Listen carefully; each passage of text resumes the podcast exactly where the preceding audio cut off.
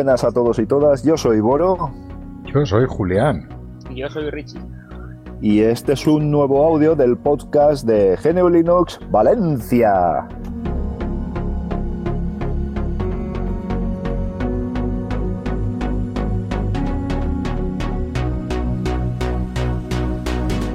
Bueno, hola, ¿qué tal? ¿Cómo estáis? Hacía tiempo, ¿eh? Que no nos escuchábamos nuestras dulces y aterciopeladas voces, ¿eh?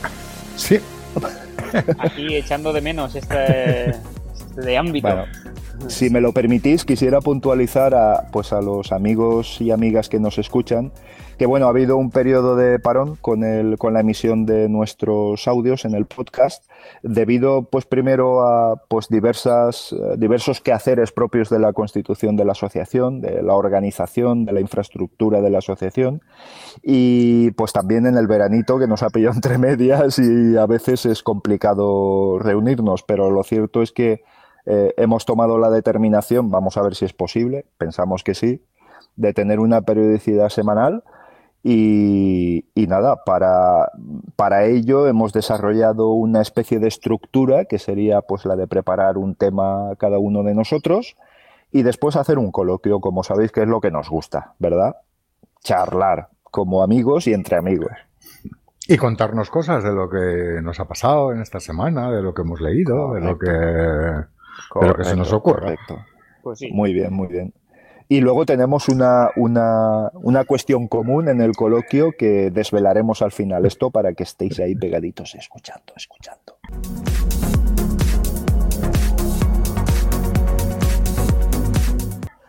Bueno, bien, pues que, ha, ha, habido algo que os haya llamado la atención durante esta semana? ¿Alguna noticia, algún hecho relativo a GNU Linux? ¿Ha habido algo, Julián, Richie? Bueno, yo más que a GNU Linux, aunque muy relacionado con ello, es que estoy leyendo un libro que me permito recomendar a todo el mundo. Que me está, no lo he acabado todavía, pero porque también es difícil de, bueno, difícil no, es, es muy intenso, más que difícil es intenso. Ajá. Y es un libro de una, de una antigua, de una mujer que lleva mucho tiempo metido en, estos temas, que es Marta Peirano, Vaya. mini petite en Twitter, sí. que se llama El enemigo conoce el sistema y que ah. trata de temas muy interesantes y entre ellos lo de las apps, las aplicaciones, el móvil, la, los datos, la venta de datos, la importancia del software libre, del control, en fin, un libro realmente impresionante y a mí me, me, ha, me ha parecido genial, absolutamente genial, que para hablar de todas estas cosas empiece exactamente así. Hay cuatro empresas en el mundo que producen los olores y sabores de todas las cosas que compramos. Y nombra las cuatro empresas. Dice, se reparten una industria de más de 25 mil millones de dólares al año y su cartera de clientes incluye fabricantes de refrescos y sopas, suavizantes, tabaco, helados, desodorantes, tapicería de coches, cosméticos, medicamentos, pintura, artículos de oficina, desinfectantes, dildos, chucherías y juguetes. o sea, ¿quieres decir que encima de las grandes corporaciones que pensamos que son las que nos machacan, hay encima un poder superior, ¿no? Sí, un poder superior que, que, que lo explica muy bien, que atenta contra... que, que va dirigida a nuestros... A, a, nuestro, a uno de nuestros sentidos más importantes, que es el olfato, y a todo lo que es capaz de evocar de lo que nos evocan los distintos eh, olores. Y cómo nos puede, es, eh, eso para hablar después de aplicaciones, de privacidad, me ha parecido absolutamente genial. Y como lo explica, vamos, yo... Wow. Eh, Fantástico. Voy a, voy a hacer todo lo posible por traerla a dar una conferencia a Valencia, porque creo que lo merece. Sí, a ver si a través de la asociación podemos, vamos, eso sería un lujazo. Solo con este tema que acabas de citar es más que suficiente para llenar un montón de tiempo de fábula, de fábula. Y, qué te iba a decir? ¿Y el libro dónde se puede conseguir? ¿En los establecimientos de ramo, como se dice habitualmente? Sí, además es barato. Yo compro una versión digital por 9 euros, me parece, o 10 euros. Y la versión de bolsillo creo que está a 14 euros. Sí, sí, se llama El enemigo conoce su sistema, de Marta Peirano, y ya está. Y, Fantástico, muy buena recomendación, sí señor, muy buena recomendación. Es de, de la editorial Debate y está publicada en una condición, bueno, tiene, es de, de, Penguin, de Penguin, este al final una multinacional de estas, el Random House, el grupo editorial. Vamos, pero no tiene que ser nada difícil de, vamos, poner en Google el enemigo conoce el sistema, os encontraréis con mogollón de referencias. Fantástico. Y esa, analogía que comentabas vendrá eh, por el tema de que si hay cuatro empresas que controlan todo el tema de los olores, pues habrá cuatro empresas que controlan todo el tema de datos. Era una analogía parecida, ¿no? No, no, yo, no, no, vamos, insisto, ¿eh? no he acabado de leer el libro, pero va más dirigido a cómo son capaces, cuando habla del enemigo, está, para mí está claro quién es el enemigo, y, no es casual el, el, título, es que de verdad conocen el sistema. Y el sistema es un conglomerado de cosas y la comida es un tema muy importante. Y por qué comemos más o comemos menos en función de qué aditivos se les ponen, de qué, de qué, y eso, con esas cosas, aditivos, eh, olores, eh, y en función, y con esas cosas se hace una, una, hace una analogía de las de cómo se traslada eso a las apps, claro. a, a, a, cómo todo una gran parte de los esfuerzos de las grandes corporaciones de Internet, Linux, nuevas tecnologías, eh, van dirigidas a, a crear lo, a que sintamos lo mismo que sentimos cuando olemos un café recién hecho, un pan recién tostado.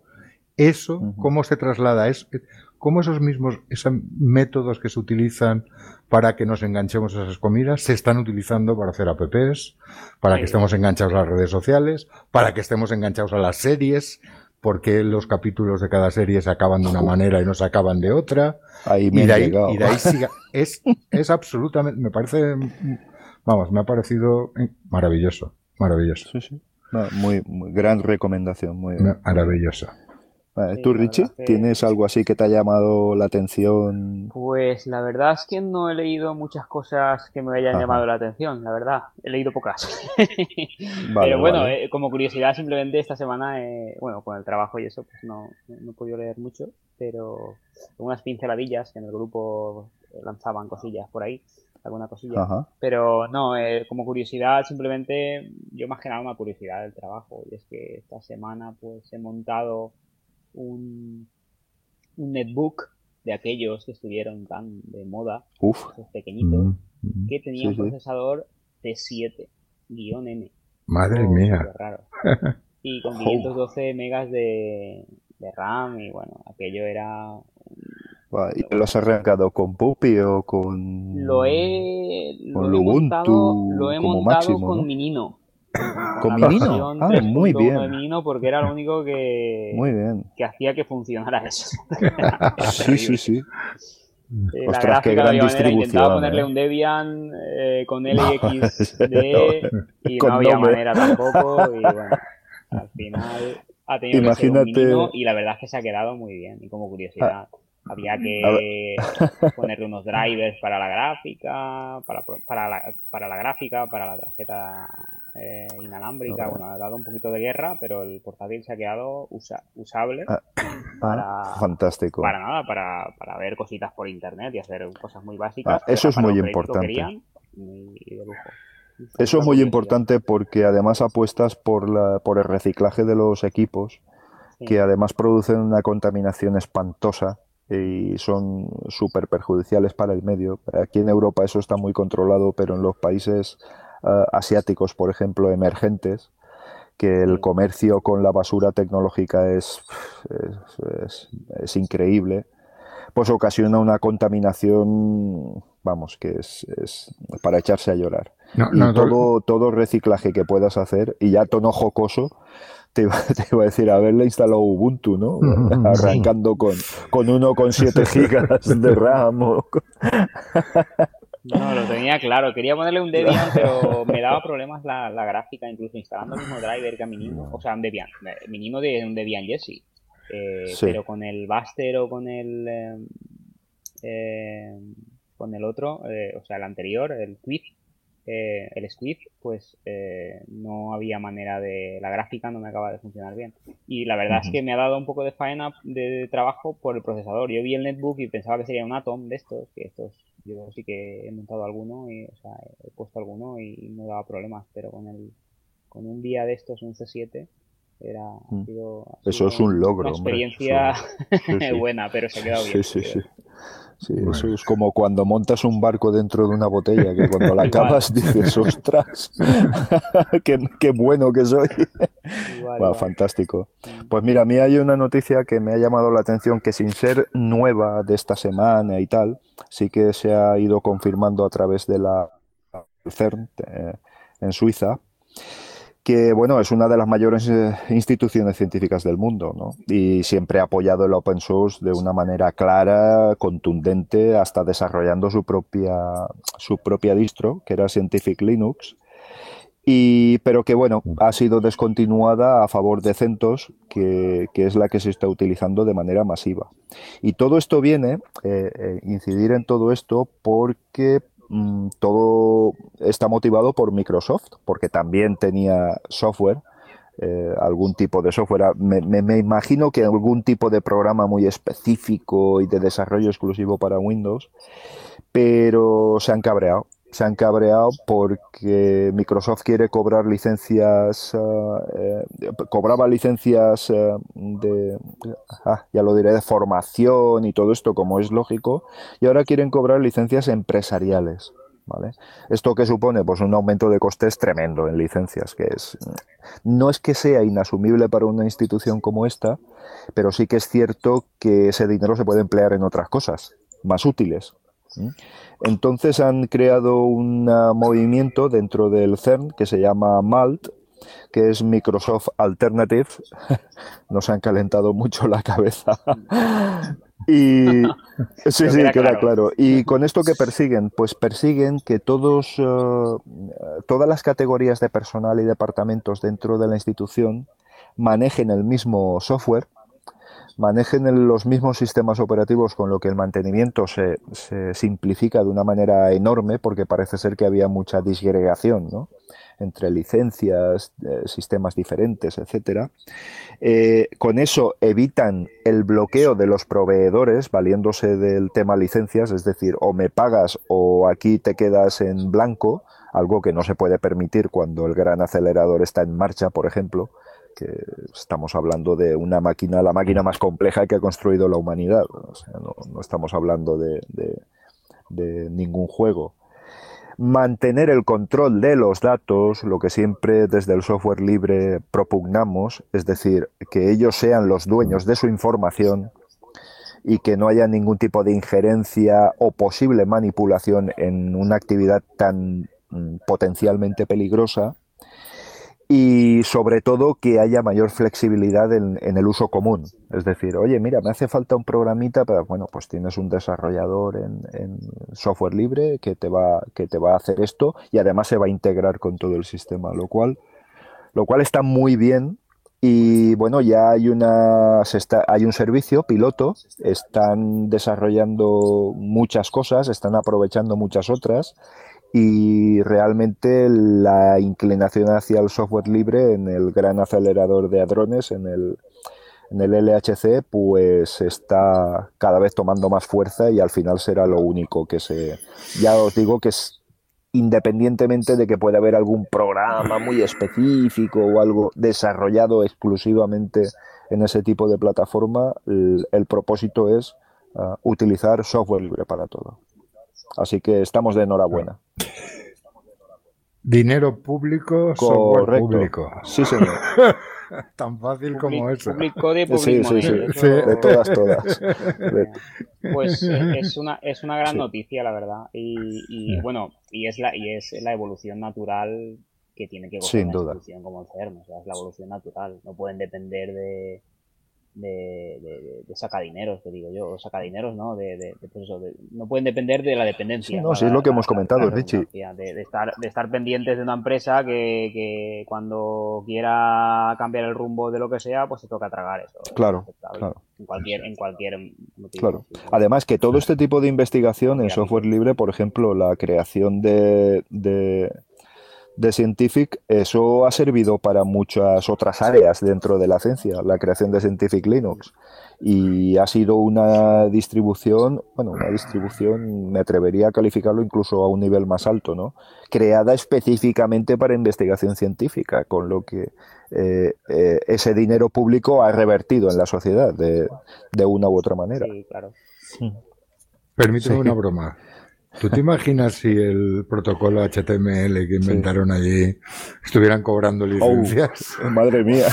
Oh, mamá. Sí, la www. Sí, sí. Oye, pues recordemos que el software libre no tiene por qué ser eh, gratuito, ¿eh? Ni, ni ningún servicio no, no, libre. Pero hay, no, no, no pero, hay cosas que son lo suficientemente importantes como para que no Mm, que decir que no, no, para que digas no.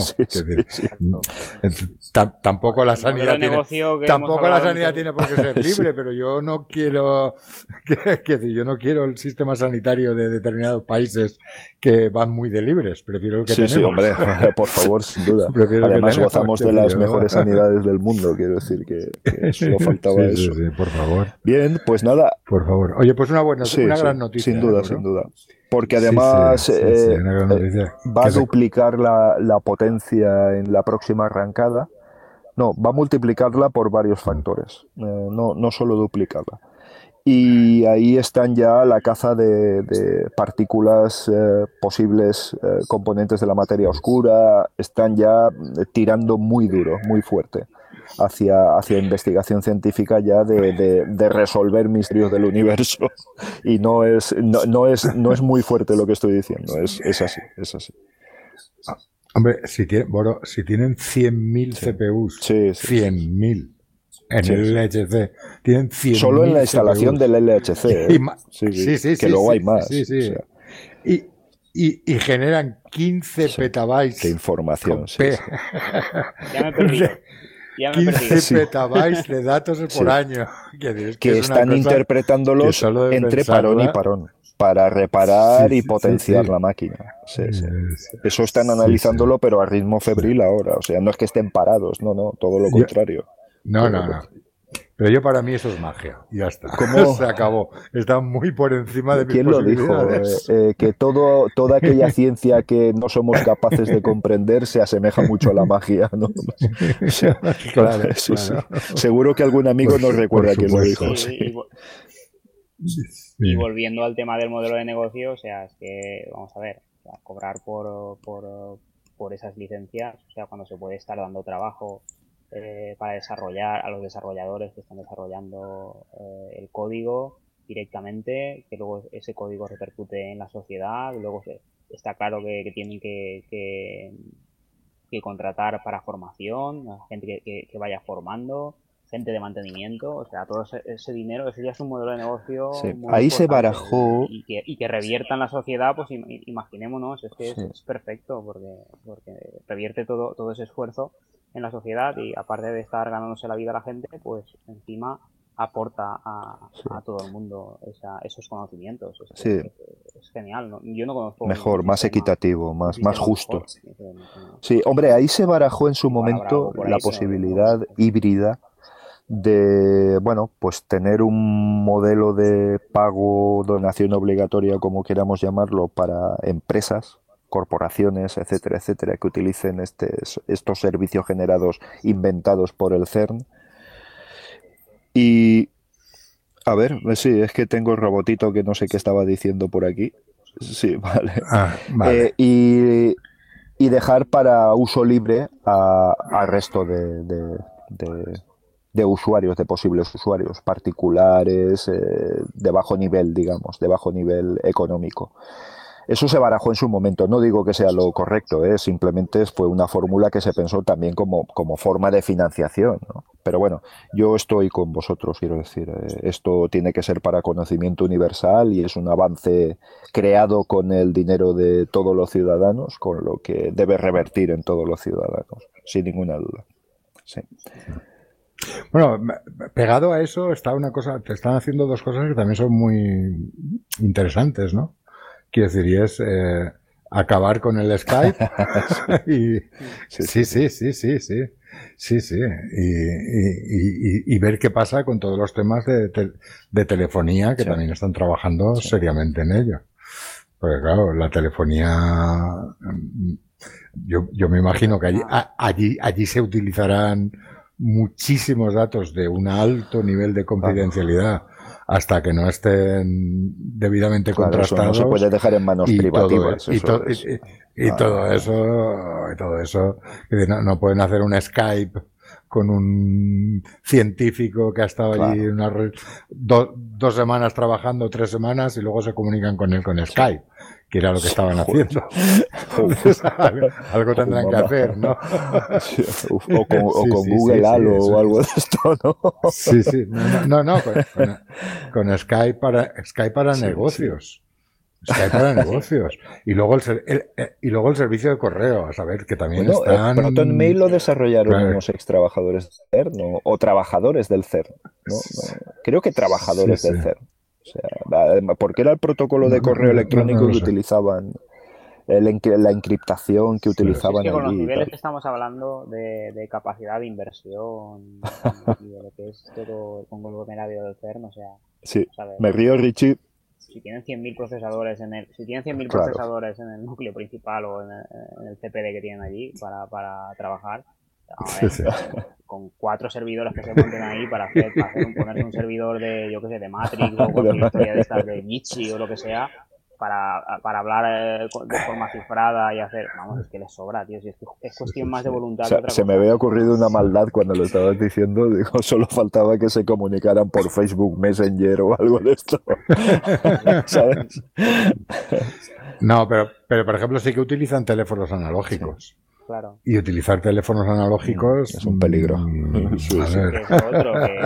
hoy, en día, claro, pero es que hoy en día... Pues, Esa señal electromagnética es... Con Asterix y seguro que se puede cifrar y se puede hacer un montón de historias. Bueno, bien, resumiendo, que están haciendo un trabajo serio, que hay mucho dinero y que bienvenido sea cualquier paso en ese sentido.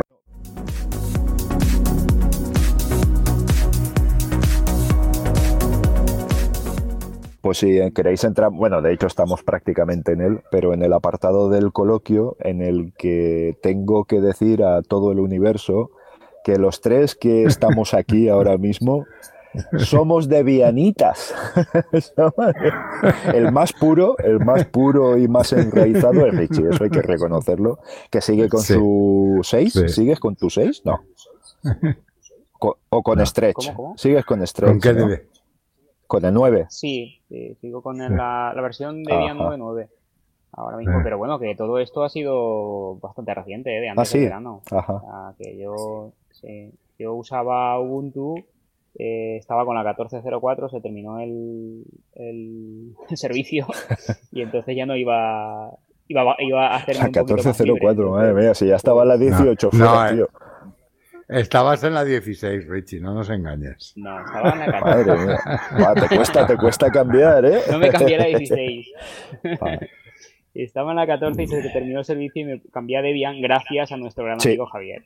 Sí. Eh, nos influenció bastante, sobre todo a mí.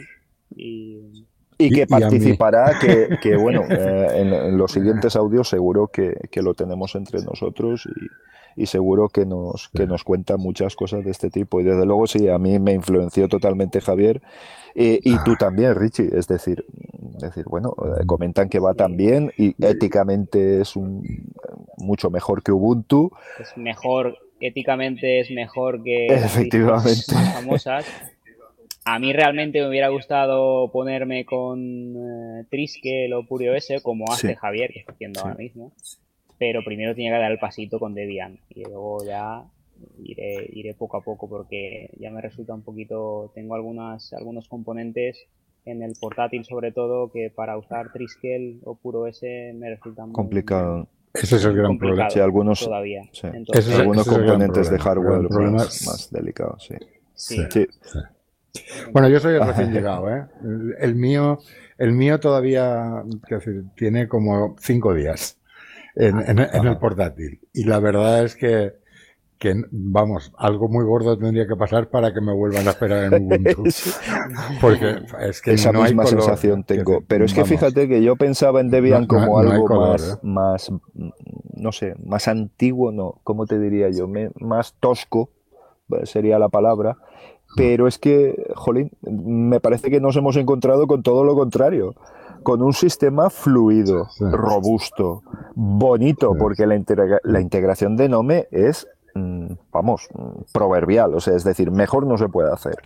Pero es que además el funcionamiento, Julián, eh, es que cosas que no me funcionaban en Ubuntu o que si en algún momento funcionaron, hubo una regresión en alguna actualización que me lo volvieron para atrás, y aquí funciona todo a la primera. Y además, Richie, que eso a ti te gusta sobremanera, bueno, nos gusta a los tres, pero a ti sobremanera, eh, con los repositorios libres. He, instalado todo. O sea que no he necesitado, gracias a Dios, ningún tipo de. Yo sí que con la gráfica, con la con la wifi y con la gráfica, bueno, con la gráfica no lo, no lo he configurado, lo tengo ahí preparado por el tema de la salida, ha dicho esa salida HDMI. Eh, pero lo tengo preparado pero no lo he instalado porque por ahora con la salida VGA de mi portátil tengo suficiente. Y la, la wifi sí que he tenido que meterle un paquetito. Pero bueno, lo he descargado y lo he instalado y se acabó. Yo he tenido que meter, yo he tenido que meter, a pesar de que he comprado una empresa que se supone que está más, que mi portátil es de una empresa más, eh, ni la tarjeta de red, mm, ni la wifi he, he, conseguido hacerla funcionar nada más que con controladores privativos. Eh, es típico. Y luego me ha obligado, y luego me ha obligado, me ha obligado porque me daba el mensaje constantemente a actualizar el microcódigo de, de Intel. Del procesador, sí. Sí, a, mí eso no, a mí la, la, la, tarjeta de red normal, perfecto. y, y, el procesador no me ha obligado a nada de momento. Fijaos hasta el punto que con controladores genéricos, porque yo la antena Bluetooth que tengo que tengo puesta está en un hub de, de, esto de USBs que tengo metido ahí el ratón, el teclado, el Bluetooth, todo lo tengo metido ahí, que no sé cómo no se quema eso. Y, y vete tú a saber qué hardware lleva ese, ese, ese pincho Bluetooth. Bueno, pues fue coger los auriculares eh, Bluetooth, darle a encender, los buscó, lo encontró y hasta la fecha. Ningún problema. Y en Ubuntu no había manera. Pero es que lo que me sorprende es que Ubuntu está basado en testing. Eh, que la versión estable eh, esté mucho más evolucionada que una versión testing. Se supone que las versiones testing eh, fixen Claro, fijan los fallos, los dejan resueltos y, evolucionan otras cosas, pero es que me, estoy dando cuenta de que es probablemente bastante más moderno en todos los sentidos Debian que Ubuntu. Y eso lo que me da que pensar es que pues el poco esfuerzo que está haciendo Canonical con Ubuntu. Eh, me da la sensación de que se ha reducido desde la desaparición de Unity y del servidor Mir y todo esto, eh, me parece que ahí hay cuatro gatos, ¿eh? Por la sensación que me ha dado, no sé. Yo, yo de esas cosas no tengo ni idea, pero como usuario, como usuario de a pie con conocimientos técnicos muy reducidos, eh, el instalador gráfico de Debian funciona a la primera. he conseguido encriptar mi partición home entera, he conseguido encriptar el disco duro de una manera absolutamente fácil, porque en un portátil que te pueden robar, que puedes perder, y si tienes acumulada información personal, son medidas de seguridad, digamos, casi inevitables. Y algo que en Ubuntu era complicado y los volúmenes, para mí ha sido todo mucho más fácil. Sin ninguna duda. ¿eh? Y además todo el software funciona bien. Desde un punto de vista no, no técnico, no técnico, sí, sí. Yo estoy en plasma, ¿eh? tengo que ah. decirlo. ¿eh? Sí, sí. Yo, no. yo estoy en, yo estoy en Genome. Me gusta más plasma. y esto que esto tiene una versión que no he visto ni la versión que viene, pero da miedo porque si me, oyeran los compañeros de, de plasma, porque vamos, esto al lado de KDE Neon, vamos, no tiene, nada que ver, pero, pero vamos, para mí de sobra y me gusta más, más plasma, lo veo mucho más configurable.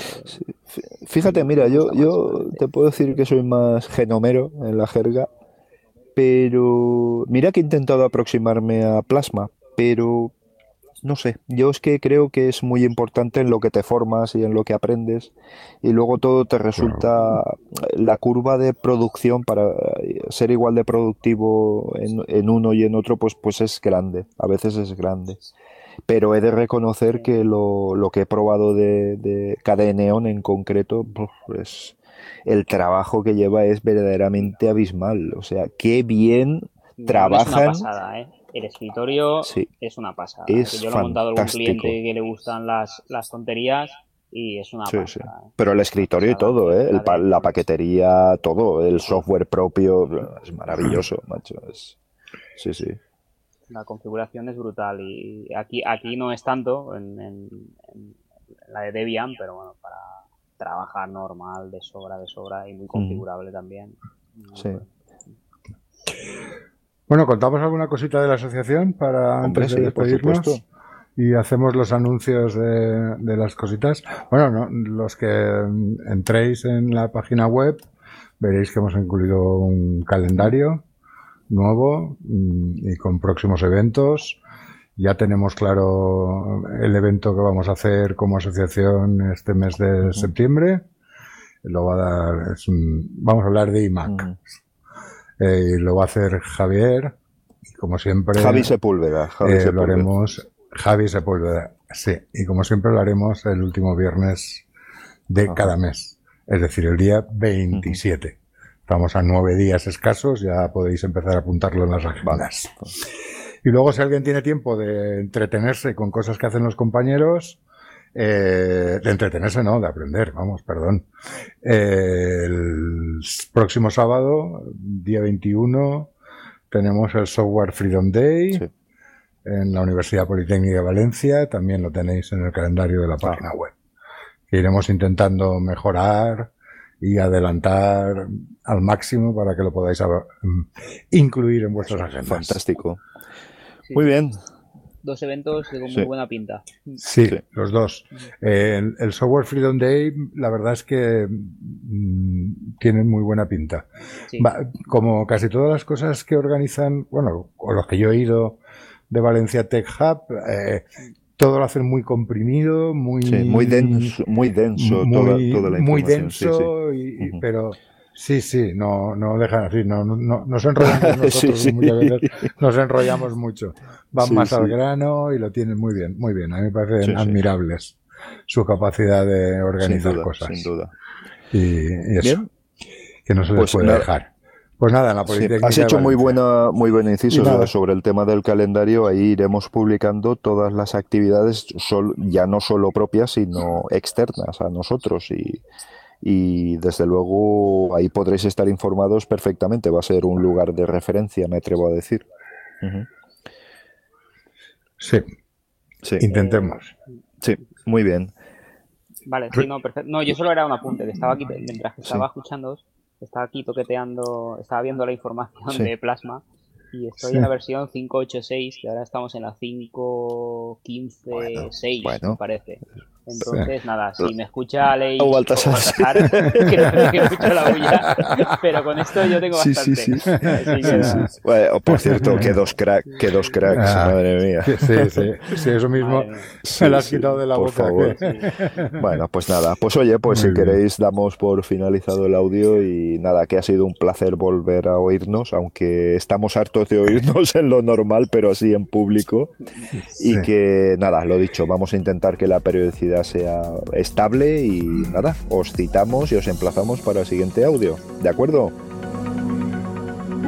De acuerdo. Venga. Hasta la próxima. Buenas, noches, a todos y todas. Hasta la próxima.